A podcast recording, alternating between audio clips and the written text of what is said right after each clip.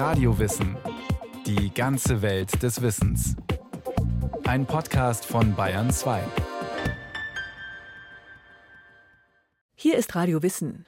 Verzierte Muschelschalen und Bezoarsteine, Miniaturschnitzereien, Schrumpfköpfe und Tierpräparate, Mineralien und Fossilien, Spielautomaten, Zerspiegel, astronomische Geräte, Adlige und Bürger haben zwischen dem 14. und 17. Jahrhundert all das begeistert zusammengetragen in ihren Wunderkammern und Kuriositätenkabinetten. Mit Verbreitung der Naturwissenschaften haben sie zwar ihre Bedeutung verloren, nicht aber ihren Zauber.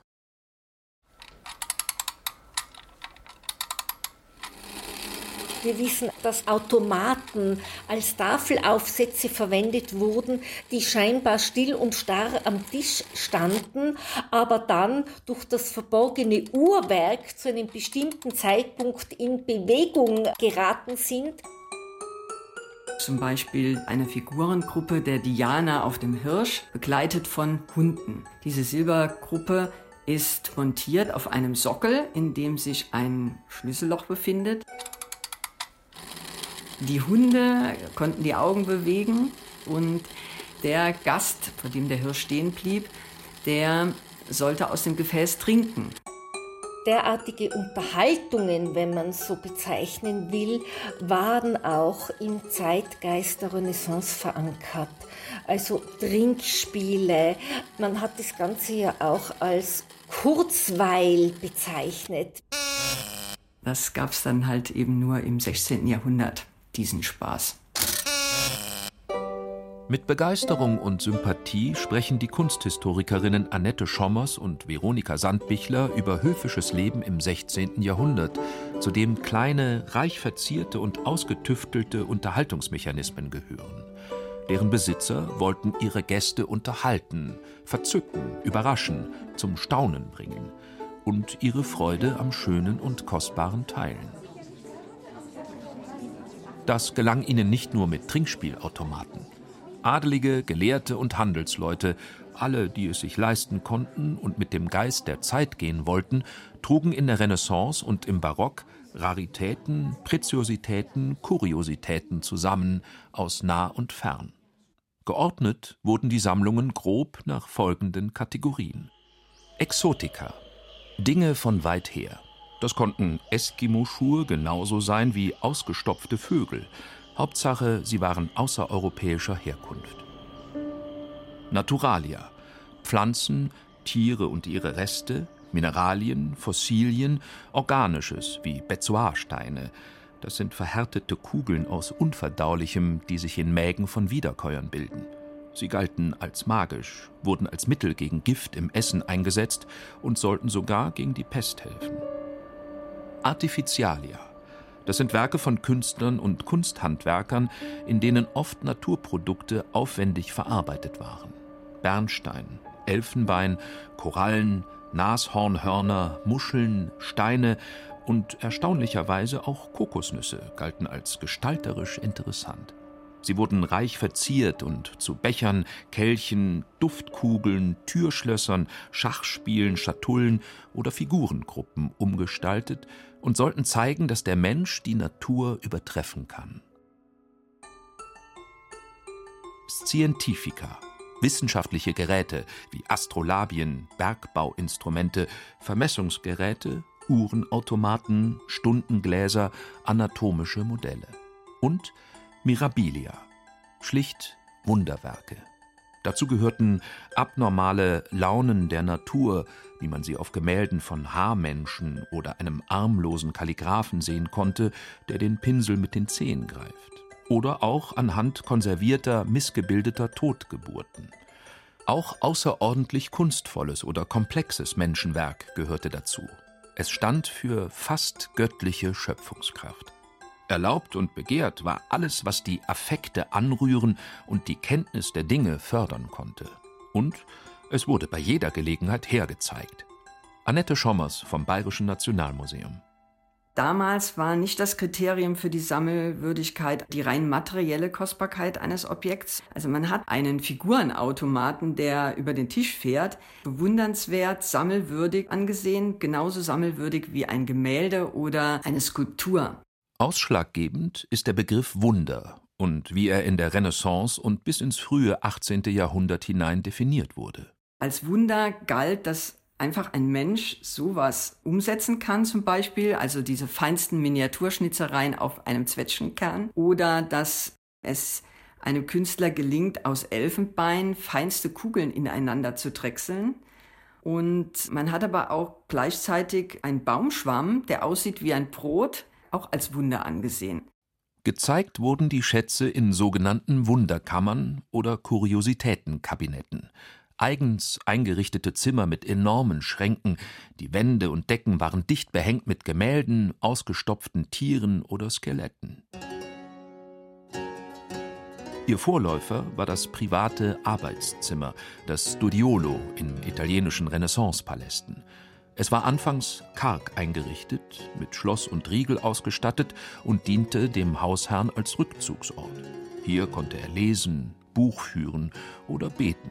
Es gab Schränkchen und Schatullen, Mauernischen zum Verwahren von Büchern und Schreibutensilien. Später kamen Geräte für Experimente dazu, bald auch Sammelgegenstände. Schließlich ähnelten die Studierzimmer begehbaren Möbeln mit holzgetäfelten Wänden, Geheimfächern oder verborgenen Türen. Wer sie besuchen durfte, hatte das Vertrauen des Gastgebers gewonnen. Ihre Bedeutung wuchs mit der Entdeckung und Erforschung der Welt ab Ende des 15. Jahrhunderts. Tiere, Pflanzen und Kunsthandwerk aus den Kolonien und von fernen Handelsplätzen übten größte Faszination auf die Daheimgebliebenen aus. Die Schätze wollten bewundert werden. Am bequemsten und sichersten ging das im Kuriositätenkabinett. Es war angelegt wie eine begehbare, ja sinnlich erlebbare Enzyklopädie. Die ganze Welt sollte in so eine Wunderkammer passen, beziehungsweise in ihre Schränke. Veronika Sandbichler vom Schloss Ambras in Innsbruck. Diese Schränke waren unermesslich voll. Die waren voll gefüllt mit Objekten, die zum Teil ineinander gestapelt waren. Und die hat man dann einzeln herausgenommen, konnte sie angreifen, von allen Seiten begutachten, bewundern, bestaunen. Und da, glaube ich, gab es auch diese Momente, wo einem der Atem gestockt ist. Etwa 2000 Gegenstände sind in Innsbruck zu sehen.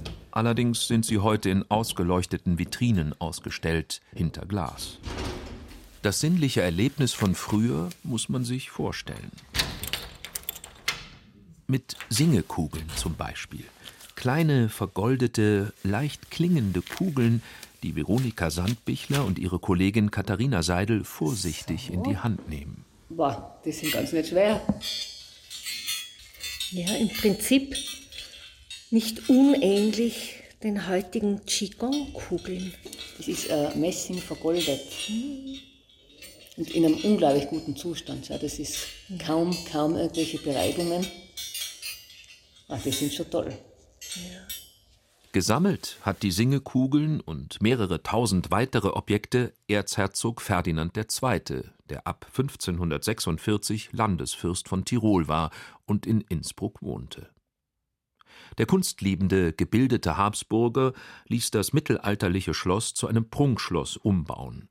Seine Wunderkammer und diverse andere Sammlungen bekamen ein eigenes Gebäude, das Unterschloss. Veronika Sandbichler dieser Habsburger Fürst hat seine politische Karriere verwirkt, weil er sich in eine Patriziertochter verliebte. Das war Philippine Welser aus Augsburg.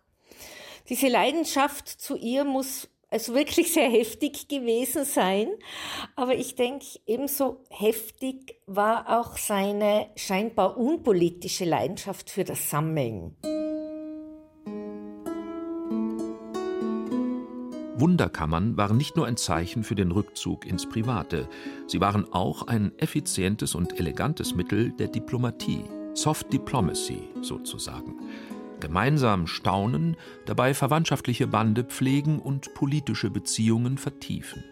Wunderkammern waren zudem eine charmante Art der Selbstdarstellung mit einem Schuss Protzerei. Eine volle Wunderkammer zeigte, dass ihr Besitzer gebildet, weltgewandt, gut vernetzt, wohlhabend und einzigartig war, genauso wie seine Sammlung.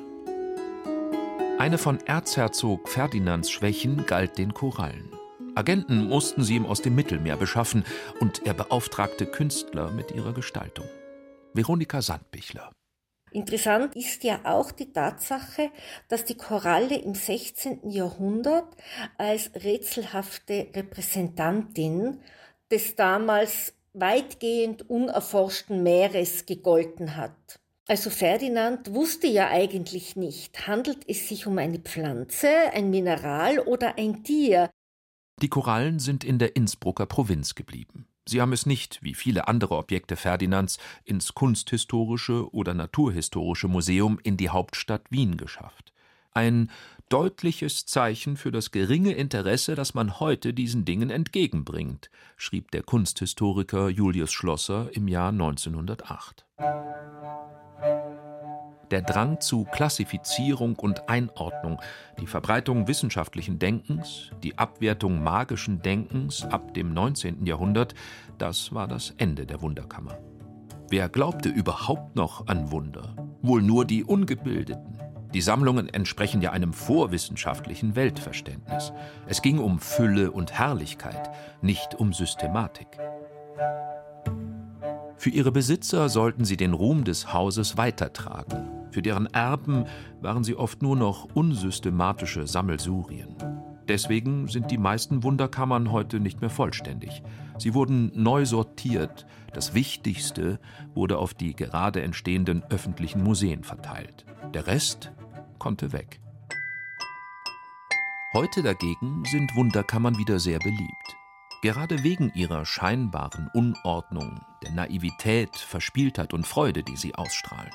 In vielen europäischen Schlössern und Museen werden neu arrangierte Wunderkammern mit Originalobjekten gezeigt. Auch die Wittelsbacher waren emsige Sammler.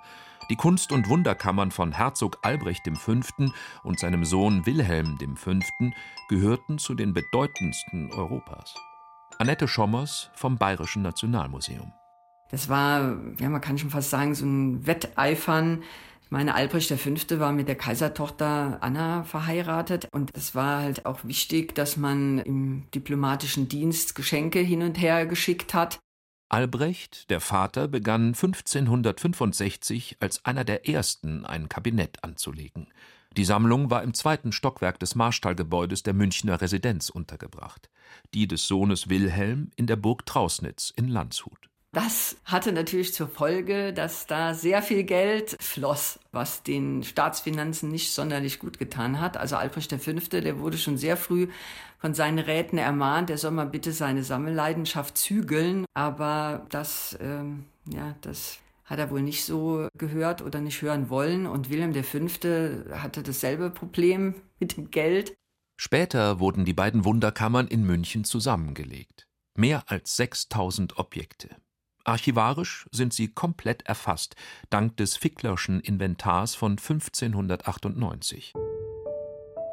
Man kann die Liste in der Münchner Staatsbibliothek als kommentierte Ausgabe einsehen. Annette Schommers. Es gibt natürlich auch zahlreiche Mineralien, von denen man glaubte, dass die Steine heilende Wirkung haben. Fast jede Kunstkammer besaß eine von diesen Alraunen, also diese Wurzel aus dem Mittelmeergebiet, die so ein bisschen aussieht wie so ein kleines Männlein oder Weiblein. Zum Teil hat man die auch angekleidet. Besonders begehrt waren Alraunen, die unter einem Galgen wuchsen. Ja, vielleicht kann man als ein Wahrzeichen der Kunstkammer das Krokodil nennen, das unter der Decke hängt. Sehr mächtige Tiere, die an Drachen erinnerten, also es waren auch furchterregende Wesen. Und man weiß aus den Quellen, dass tatsächlich lebende Tiere aus Äthiopien äh, über Alexandrien als Geschenke nach Bayern gelangt sind und auch speziell nach Landshut, denn dort hatte Wilhelm V. eine Menagerie exotischer Tiere angelegt. Also da gab es Strauße und Krokodile, Schildkröten und so weiter. Aber Sie können sich vorstellen, also ein langes Leben war diesen Viechern nicht beschert und das ein oder andere Krokodil landete im Kochtopf in der Hofküche, aber natürlich auch in der Kunst- und Wunderkammer. Das gewaltsame Ende der Kunst- und Wunderkammer fand im Dreißigjährigen Krieg statt. König Gustav Adolf von Schweden und seine protestantischen Truppen plünderten die Münchner Residenz und leider auch die Kunstkammer. Und so befinden sich manche der ursprünglich in München äh, beheimateten Werke in schwedischen Sammlungen oder sie sind über die ganze Welt zerstreut. Und leider hat man auch das, was man nicht als wertvoll genug eingeschätzt hat, einfach äh, zerschlagen und zerstört. Wie auch in Innsbruck wurden die besten Stücke unter den Resten auf die neu entstandenen Münchner Spezialmuseen verteilt. Kunst in die Pinakothek, Exotika ins Museum Fünf Kontinente, Münzen in die Münzsammlung, Kunsthandwerk ins Bayerische Nationalmuseum. Seit dem Jahr 2004 ist in der Burg Trausnitz in Landshut wieder eine Wunderkammer zu sehen, mit 750 beispielhaften Objekten. Die bürgerlichen Sammlungen rissen keine Löcher in den Staatshaushalt und waren auch keine Mittel der Diplomatie. Auch wohlhabende Kaufleute und Gelehrte an Universitäten legten sich Wunderkammern zu. Sie dienten der eigenen Erbauung, dem Studium und Verständnis der Welt und dem Austausch mit Gleichgesinnten. Sie waren reines Privatvergnügen, für den Rechtsgelehrten Basilius Amerbach zum Beispiel, der im 16. Jahrhundert in Basel lebte. Er hat geheiratet und hat leider bei der Geburt des ersten Sohnes sowohl sein Kind als auch seine Frau verloren. Nach diesem schrecklichen Schicksal hat er sich immer mehr auch zurückgezogen in sein Haus in der Rheingasse in Kleinbasel und hat sich sehr stark auch neben seiner Tätigkeit an der Universität auf das Sammeln selbst fokussiert. Die Kunsthistorikerin Sabine Söll-Tauchert arbeitet im Historischen Museum Basel, das im Untergeschoss der Barfüßerkirche eine neu zusammengefügte Kunst- und Wunderkammer zeigt.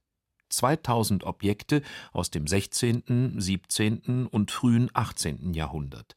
Ein Teil davon stammt aus dem sogenannten Amerbach-Kabinett. Beispielsweise interessierte er sich in besonderem Maße für den Entstehungsprozess von Kunstwerken, daher nicht nur die Zeichnungen, sondern er hat eben auch ganze Nachlässe von Goldschmieden aufgekauft. In den 1560er und 70er Jahren sind einige Goldschmiede an der Pest gestorben. Da grassierte eben die Pest auch in Basel. Das sind wirklich Tausende von Goldschmiedemodellen aus Blei, aus ursprünglich auch noch aus Rotteig, aus Wachs die dann leider später nicht aufbewahrt wurden. Im 18. Jahrhundert hat man sie aussortiert, weil sie als wertlos galten. Basel war in der Renaissance die Stadt der Humanisten und Buchdrucker, die viele Gelehrte anzog und über den Rheinhafen auch intensiven Handel betrieb. Der ideale Ort zum Sammeln. Auch die Kunst- und Raritätensammlung des Rechtsprofessors Remigius Fäsch ist heute im Besitz der Stadt Basel. Fesch gehörte zur reichsten Familie der Stadt, war ledig und kinderlos und legte in mehr als 30 Jahren eine beeindruckende Kunst- und Raritätensammlung an, die er ab 1651 in seinem Haus am Petersplatz ausgewählten Besuchern zeigte. Zwei französische Besucher schilderten in einem Brief Ende des 17. Jahrhunderts folgendermaßen ihren Eindruck. Gegenüber dem Zeughaus ist das Haus des Herrn Fesch, von dessen Kabinett man so viel hört. Wir sahen dieses Kabinett mehrere Male. Man sieht hier Metallspiegel mit überwältigenden Verzierungen, Trompeten und Messer aus China, Mumien, Skelette und tausend Vögel, die man bisher noch nie gesehen hat und von denen man nicht einmal den Namen kennt. Die Fähigkeit zum Staunen haben wir, so hat das zumindest Sabine Söll-Tauchert erlebt, noch nicht verlernt. Das ist wirklich auch so, wenn die Besucher eintreten in das Kabinett des Staunens bei uns. Das habe ich jetzt wirklich schon mehrfach erlebt, dass sie so wie mit offenem Mund dastehen und staunen. Und das, obwohl für uns kaum mehr etwas exotisch ist und wir vom Überfluss der Dinge umgeben sind. Ein Kokosnussbecher, ein Nautiluspokal, eine präparierte Schildkröte, die mit Figürchen auf dem Rücken über den Tisch saust. Ist das nicht einfach nur alter Kitsch, Tant und Nippes? Das habe ich eigentlich noch nie gehört. Ach, was willst du mit dem alten Graffel? Sagt der Münchner Kunsthändler Georg Laue. In seiner Kunst- und Wunderkammer hängt das obligatorische ausgestopfte Krokodil an der Decke. Sie ist vollgestopft wie eine historische Wunderkammer. Es handelt sich jetzt hier nicht um Alltagsgegenstände, die irgendwann abgenutzt oder abgelebt sind, die man als klassische Antiquitäten bezeichnen kann, sondern es sind immer Dinge, die für sich was ganz Besonderes haben. Und wenn sie davor stehen, dann spüren sie sofort, dass es sich da um was Ungewöhnliches handelt. Das sind immer Sammelgegenstände gewesen. Die sind heute schwer zu kriegen und dementsprechend teuer. Naja, wenn Sie jetzt so eine geschnittene Kokosnuss haben, die jetzt nicht gerade unbedingt in Silber montiert ist und kostbar als Gefäß ist, sondern nur als Kokosnuss alleine ist, sowas können Sie schon mal für ein paar hundert Euro finden. Nach oben sind die Grenzen offen, denn die historischen Objekte sind im Gegensatz zu ihrem ursprünglichen Sinn und Zweck, die unendliche Fülle der Welt zu repräsentieren, heute natürlich nur noch begrenzt vorhanden. Die allermeisten sind in Museen, und sie haben nur Sammlerwert, wenn, wie Lauer das nennt, ihre Provenienz, ihre Herkunft nachweisbar ist. Fälschungen gibt und gab es zuhauf. Es wurde eigentlich alles gefälscht, immer wieder. Da habe ich jetzt vor kurzem ein dickes Buch gefunden, das war von 1724 und da drin waren Bernsteinstücke abgebildet, transparente, nicht? Und da waren Fliegen drin und es waren Fälschungen. Das heißt, man hat schon im 18. Jahrhundert diese Bernstein-Inklusen gefälscht, weil die so kostbar waren. Hat man einfach einen Bernstein genommen, hat den aufgebohrt und hat eine kleine Fliege reingesteckt und wieder zugemacht. Wer sich eine echte Wunderkammer nicht leisten konnte, der sammelte eben billige Fälschungen. Ach ja, warum denn nicht? Schließlich ist alles sammelwürdig, was den Sammler erfreut. Die Wohnzimmervitrine, der Setzkasten, der Sekretär, sie sind die armen, kleinbürgerlichen Schwestern der prunkvollen, atemberaubenden Wunderkammer von damals. Und in ihr war alles erlaubt, nur keine Langeweile.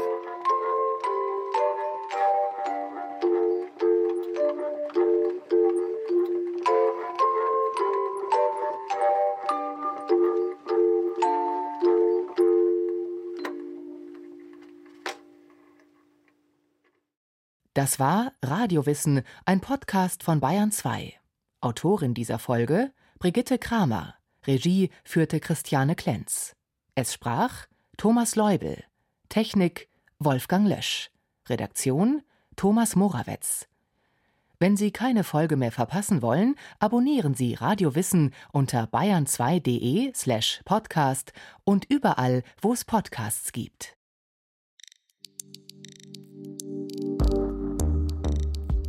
Wenn Ihnen dieser Podcast gefallen hat, dann gefällt Ihnen vielleicht auch unser Podcast. Wir sind Hannes Liebrand und Niklas Fischer. Zwei Historiker von der Ludwig-Maximilians-Universität in München. In unserem Podcast Tatort Geschichte verlassen wir den Hörsaal, um über bekannte und weniger bekannte Verbrechen aus der Geschichte zu sprechen. Wir stehen zum Beispiel in der Redaktion des Figaro, einer der wichtigsten französischen Tageszeitungen, als im Jahr 1914 plötzlich die Frau des amtierenden Finanzministers das Büro des Chefredakteurs betritt und unvermittelt mehrere Kugeln auf ihn abfeuert. Oder wir beleuchten einen der blutigsten Banküberfälle der Weltgeschichte. Mittendrin der junge Josef Stalin. Wenn Sie hören wollen, wie True Crime auf History trifft, dann sind Sie bei uns genau richtig. Tatortgeschichte gibt es unter bayern2.de slash podcast und überall, wo es Podcasts gibt.